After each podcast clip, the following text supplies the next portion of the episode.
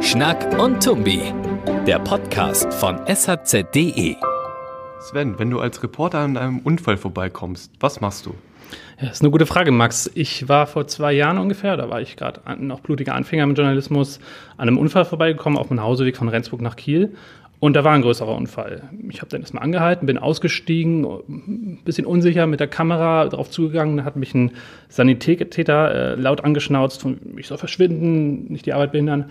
Und ähm, ja, ich war dann unsicher, war auch nicht sauer auf ihn, weil ich gar nicht genau wusste, wie ich umgehen sollte. Denn ich kann natürlich verstehen, dass ich die Arbeit nicht behindern soll. Und ähm, ja, bin dann wieder weggegangen. Also wusstest nicht so richtig, wie du dich verhalten sollst? Nee. Wie man sich verhalten soll an, äh, als Journalist an einem Einsatzort, das wollen wir heute mal besprechen bei Schnack und Tumbi im Podcast. Und ja, heute ist Sven Raschke hier im Studio. Moin Sven. Hallo Max. Genau, mein Name ist Maximilian Mattis und äh, Thema der heutigen Sendung ist Blaulichtreporter, was dürfen sie und was nicht. Und äh, ja, dazu haben wir einen Blaulichtreporter aus Flensburg in die Sendung eingeladen und werden später auch noch mit einem Polizisten sprechen. Und wir begrüßen zunächst ähm, Sebastian Iversen aus Flensburg vom Nordpresse Mediendienst. Moin Sebastian. Moin, hallo.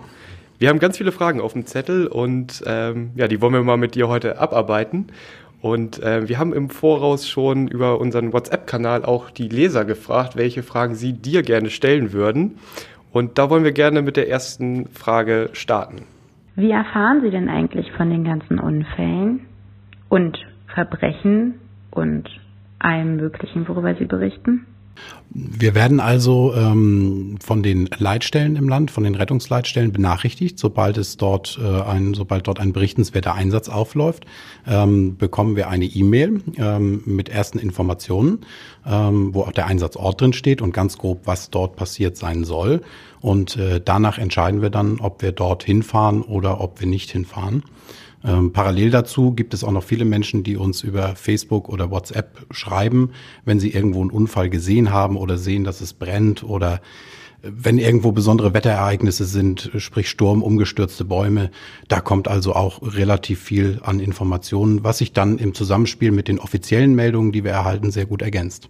Also man muss sich das vielleicht etwas anders vorstellen, als es vielleicht früher war. Sie sitzen nicht den ganzen äh, Tag in Ihrem Auto und hören den Polizeifunk ab.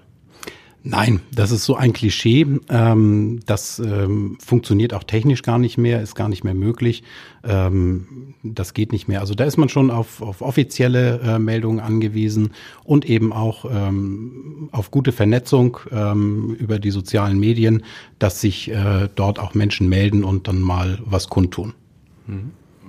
Kommen die Infos dann immer rechtzeitig an oder, ähm, oder sind sie manchmal auch zu spät und vor Ort und alles ist schon passiert? Und wie schnell sind sie überhaupt beim Einsatzort? Ähm, also, dass Meldungen zu spät kommen, passiert bei den offiziellen Meldungen nicht, weil die immer innerhalb eines gewissen Zeitfensters nach äh, Eingang der, des Notrufes kommen. Ähm, die äh, Meldungen von ähm, anderen äh, über WhatsApp, Facebook und so weiter, die kommen manchmal etwas später. Ähm, aber so ein Ereignis dauert ja meist auch länger an. Ähm, das ist ja nicht in einer Viertelstunde erledigt, wenn ein Unfall passiert ist oder ein, ein Brand äh, dort ist. Ähm, von daher kommt das selten vor, dass wir wirklich zu spät sind. Kam es dann auch schon mal vor, dass Sie schneller als die Polizei oder die Feuerwehr am Einsatzort waren? Nein, also das ist eigentlich ähm, schlichtweg kaum möglich, es sei denn, es passiert direkt vor der eigenen Haustür, weil so schnell kommen die Informationen dann doch nicht. Ähm, es ist aber natürlich auch mir schon passiert, ähm, wie es vielleicht auch vielen anderen passiert ist, ähm, dass sie mal direkt auf einen Unfall oder auch auf einen schweren Unfall zugekommen sind und noch keine Rettungskräfte vor Ort waren. Ähm, das kommt schon mal vor, ja. Was machen Sie denn dann? Haben Sie immer den Erste-Hilfe-Koffer dabei? Ich habe wie jeder Autofahrer einen Erste-Hilfe-Kasten dabei, ja. Ähm, und ähm, dann wird natürlich auch erstmal Erste Hilfe geleistet, Notruf abgesetzt ähm, und den Menschen geholfen, bis ausreichend Rettungskräfte vor Ort sind und erst dann startet dann die Berichterstattung. Zum Thema äh, Weg zum Einsatzort haben wir auch noch eine Frage vom Leser. Welches Fahrtraining muss ein Blaulichtfahrer durchlaufen? Ja, ein besonderes Fahrtraining benötigt man dafür eigentlich nicht.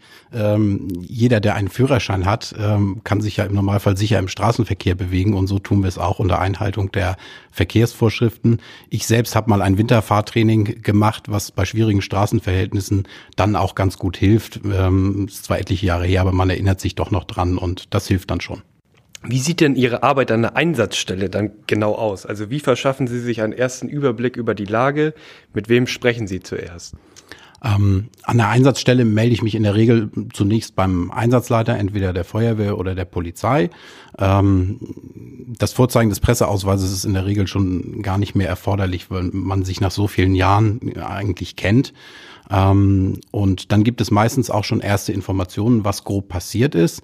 Ähm, und ähm, dann ähm, wird natürlich unter der gebotenen Zurückhaltung gegenüber Unfallopfern, Brandopfern und so weiter, ähm, wird dann die Berichterstattung aufgenommen, also Bilder gemacht ähm, und ähm, dort äh, versucht, an Informationen zu kommen.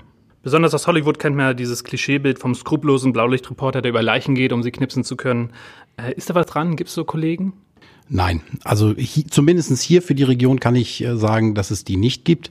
Ähm, hier gibt es ja auch ein sehr partnerschaftliches Miteinander mit äh, Feuerwehr und Polizei. Ähm, und ähm, hier ist es einfach nicht üblich, so zu arbeiten. Das mag in anderen Regionen, auch in Deutschland, ganz anders sein. Ähm, hier wird aber immer mit der gebotenen Zurückhaltung gearbeitet, ähm, was dann bedeutet, dass eben beteiligte Unfallopfer nicht fotografiert, nicht gefilmt werden ähm, und ähm, man das also aus einer, aus einer gebotenen Entfernung auch macht, während die Rettungsarbeiten laufen, ähm, um dort auch nicht zu stören. Mhm. Also immer gutes Miteinander mit den Behörden oder gab es auch schon mal Fälle, wo Sie in Konflikt geraten sind und wo Ihnen Ihre Grenzen aufgezeigt wurden? Also in der Regel läuft es sehr partnerschaftlich und freundschaftlich ähm, ab. Ähm, man kennt sich eben nach so vielen Jahren. Ähm, es gibt ganz, ganz wenige Fälle, wo es dann mal ähm, aus Unwissenheit oder Unsicherheit ähm, zu Meinungsverschiedenheiten gekommen ist. Die lassen sich aber meistens sehr schnell ähm, und auch dann, ähm, dann wieder freundschaftlich ähm, beseitigen. Hm. Haben Sie da ein Beispiel vielleicht auch von Kollegen?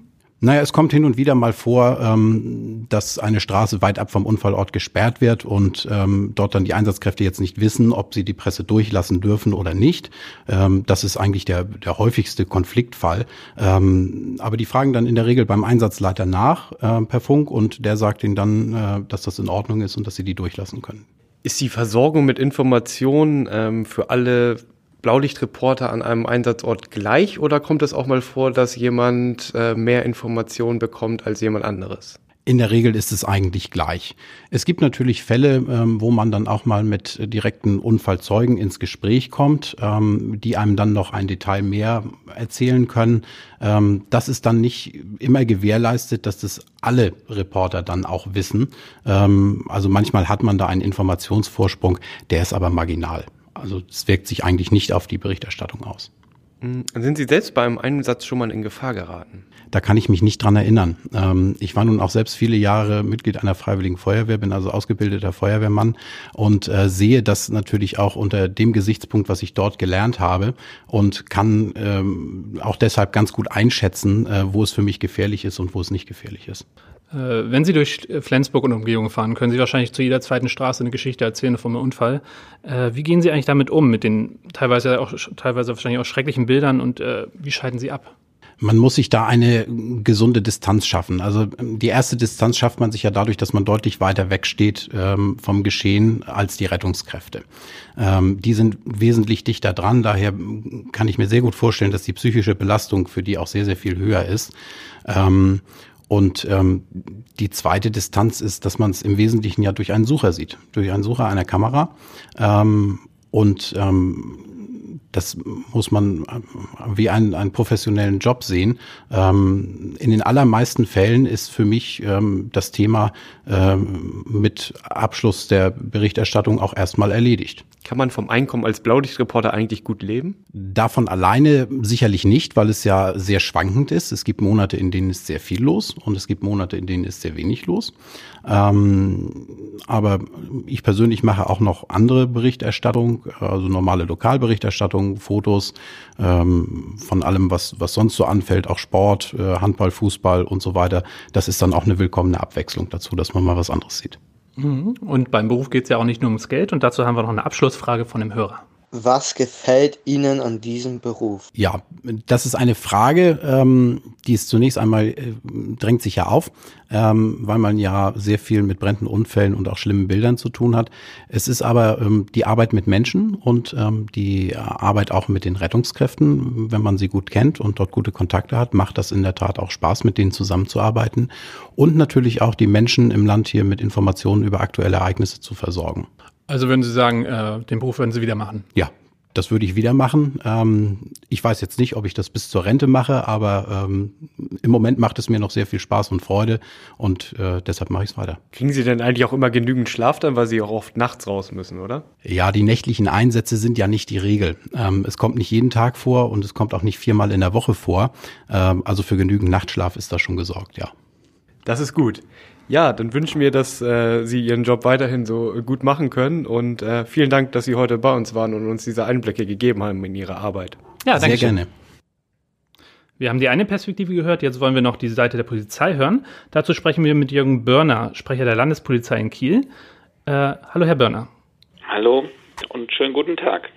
Hatten Sie selbst schon mal mit Blaulichtreportern äh, unangenehmen Kontakt? Ist da schon mal was schiefgegangen oder haben Sie sich schon, äh, schon mal schlecht benommen? Ja, also so richtig unangenehmen Kontakt. Ja, insofern, dass man ihn wirklich zurechtweisen musste, beziehungsweise auch sagen musste, so nun ist Schluss hier am Einsatzort, wir müssen jetzt unsere Arbeit machen als Polizeibeamte und mussten ihn dann doch ähm, mit ja, Bitten, mit etwas deutlicher Bitten, äh, ihn dann, äh, dass er dann hinter die Absperrung geht. So, aber dass wir jetzt handgreiflich wurden oder das mit, mit körperlicher Gewalt oder so durchführen mussten, daran kann ich mich nicht erinnern und haben wir auch noch nicht durchgeführt. Mhm. Ab wann stört er denn ein Blaulichtreporter? Wann überschreitet er seine Grenzen und wann behindert er die Arbeit von den Einsatzkräften?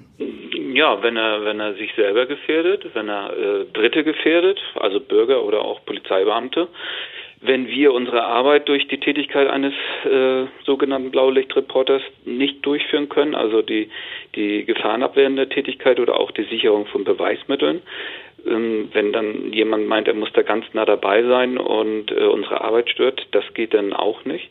Dann würden wir, dann sagen wir auch äh, so jetzt nicht mehr, nehmen Sie bitte Abstand, gehen Sie ein paar Meter zurück oder gehen Sie hinter die Absperrung. Sie hatten das ja eben auch schon mal angesprochen mit dem Absperrband, äh, dass ja die äh, Blaulichtreporter schon dahinter dürfen, aber trotzdem man immer darauf bedacht sein sollte, halt den nötigen Abstand ähm, einzuhalten. Vielleicht können Sie das noch etwas konkretisieren, also was genau ähm, was genau sozusagen die Benimmregeln äh, da sind. Also ähm, in der Regel sind es ja dann Verkehrsunfälle oder, oder Brände, äh, wo dann Blaulichtreporter eintreffen zu, den, zu diesen Vorfällen und zu diesen Ereignissen.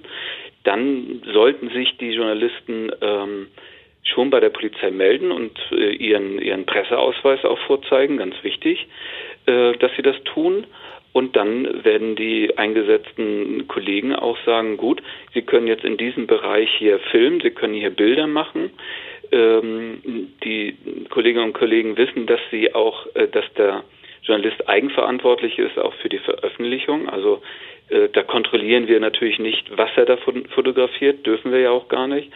Und wie er das macht, das müssen wir schon angucken, äh, um zu sehen, ob er äh, unsere Arbeit stört oder andere eben in Gefahr bringt.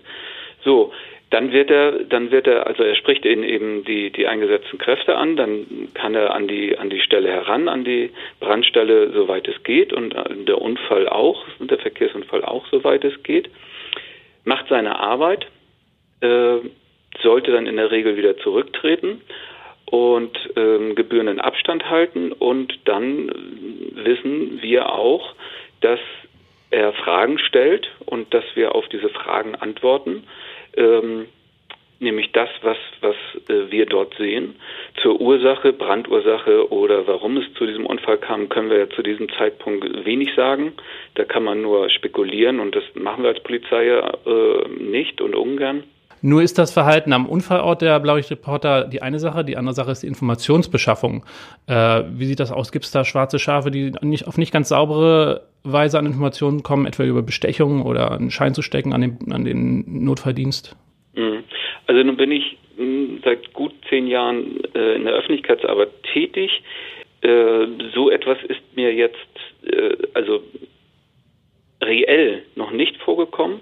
Es kann natürlich, kann es nicht ausschließen, dass so etwas passiert. Äh, insbesondere ja bei äh, ähm, Tötungsdelikten oder, oder gefährlichen Körperverletzungen, Raubtaten, dass da ähm, ähm, schon mal ein, ein örtlicher Journalist oder, oder auch ein, ein Blaulichtreporter, der äh, ja die Rettungskräfte kennt oder Feuerwehr oder auch Polizisten und da mal nachfragt und sagt, gib mir mal ein paar Informationen, dann sollten diese Angesprochenen wirklich sagen, nee, das geht Sie gar nichts an, wenden Sie sich bitte an eine offizielle Stelle und holen sich da die Informationen. Also mir ist so etwas noch nicht untergekommen.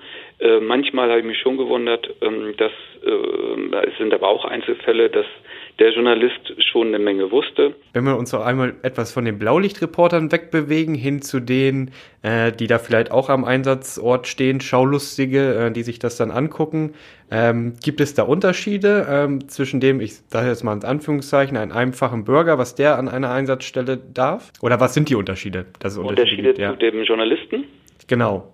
Ja, also äh, der Journalist hat ja nun auch die Aufgabe, die Öffentlichkeit äh, zu unterrichten. Insofern äh, gibt es da unter, und allein der Unterschied, äh, äh, dass er äh, hinter die Absperrung darf, also dass er zeitweise hinter die Absperrung darf, die wir ihm dann öffnen, um dann, damit er näher heran kann, um seiner journalistischen Pflicht auch gerecht werden zu können, Bilder zu fertigen und auch sich ähm, ja den Sachverhalt einholt, da was am Ort eben passiert.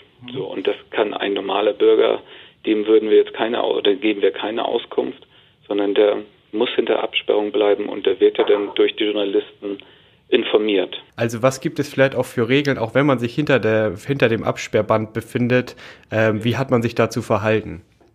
Ja, das ist natürlich jetzt ein großes Thema. Ähm, gibt auch zwei verschiedene oder viele verschiedene Szenarien da am, am, auf der Straße am Unfallort. Äh, dass die Menschen langsamer fahren, um das mit den Smartphones, äh, mit, den, mit ihren Smartphones, diese ganze Situation aufzunehmen, ist einfach ein Unding. Aber da arbeitet Politik ja dran. So, und dann haben wir auch Vorfälle gehabt, dass, ähm, wenn es zu Körperverletzungen gekommen ist, aber auch zu Widerständen auf offener Straße, ähm, dass dann auch das Smartphone gezückt wird und aufgenommen wird. Damit äh, müssen wir als Polizei umgehen. Ähm, und äh, das wissen wir, dass das so ist. Wir verhalten uns ja rechtskonform. Insofern äh, kann uns das äh, Schnuppe sein, ob wir nur aufgenommen werden oder nicht. Wenn solche Bilder veröffentlicht werden, muss man sehen, ob das eine strafwürdige Veröffentlichung ist. Hm, ist das Fotografieren selbst denn schon eine Straftat? Nein, nein. Wenn es im öffentlichen Raum passiert, kann ich ja niemandem das Fotografieren verbieten. Hm. Wenn jetzt ein äh, privater Gaffer oder wer auch immer ein Schaulustiger äh, gegen Regeln verstößt, sei es, er geht hinter das Absperrband, er macht Fotos, er veröffentlicht es, wie sehen denn da die Strafen aus?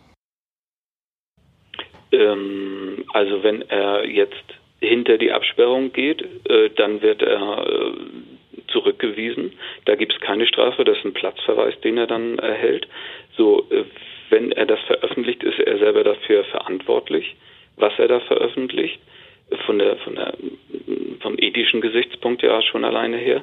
Und dann muss man im Einzelfall prüfen, ob das strafwürdig ist, ob man äh, ähm, diese Aufnahme Herr wird.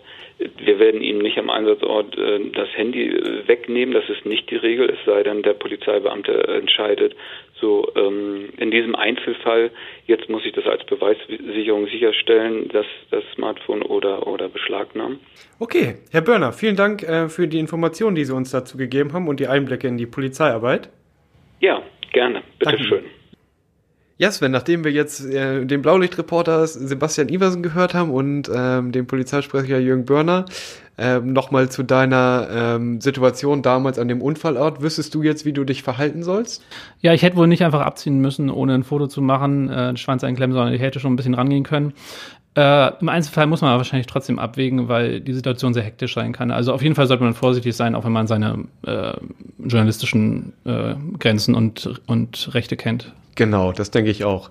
Ähm, es gibt ja auch viele Filme zu dem Thema. Äh, du als äh, Filmexperte sozusagen, hast du da noch ein paar Tipps? Ja, wir beide haben doch gerade letzte Woche Nightcrawler geguckt. Das ist ein amerikanischer Ja. Film mit Jake Gyllenhaal. Der spielt einen äh, Blaulicht-Reporter, wenn man so sagen will. Nightcrawler werden die da genannt. Die, die hinter die ganz harten Fälle gehen. Und da wird's blutig und brutal. Vielleicht auch ein bisschen übertrieben, Hollywood-mäßig, aber trotzdem sehr guter Film, den wir empfehlen können. Und natürlich läuft Genau. gerade im Fernsehen auf ARD der Zweiteiler Gladbeck Geiseldrama. Ist schon abgelaufen, kann man in der Mediathek aber immer noch schauen. Genau. Ja, äh, mit diesen Tipps verabschieden wir uns für diese Woche von euch. Ich hoffe, ihr habt äh, euch hat es Spaß gemacht und vielen Dank, Sven. Genau. Und die Tipps, äh, die Filmtipps findet ihr auch in den Shownotes. Genau. Bis nächste Woche. Ciao!